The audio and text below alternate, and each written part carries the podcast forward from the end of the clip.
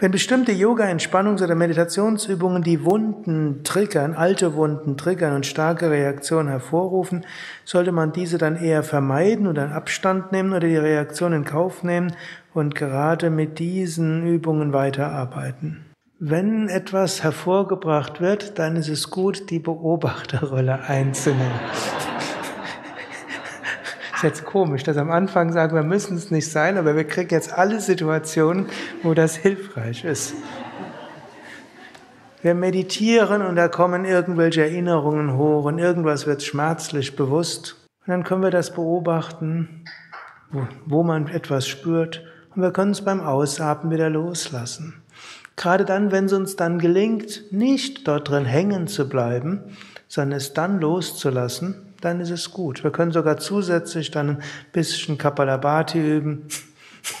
Nicht zu heftiges, nicht dass noch mehr bewirkt hat, passiert, also zusammen. Und vorstellen, es wird, es geht weg.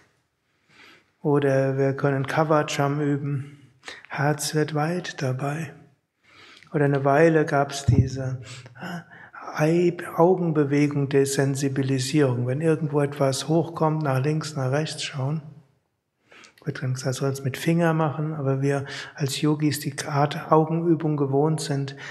Also etwas, dass man nicht stecken bleibt darin. Ich empfehle natürlich vor allem Mantra wiederholen. Wiederholen ein Mantra, das kommt hoch, wir schicken dort ein liebevolles Mantra hin und die schmerzvollen Erinnerungen, wir schicken ein Mantra hin und dann werden diese schmerzhaften Erinnerungen werden mit Mantrakraft gefüllt und können sich auflösen.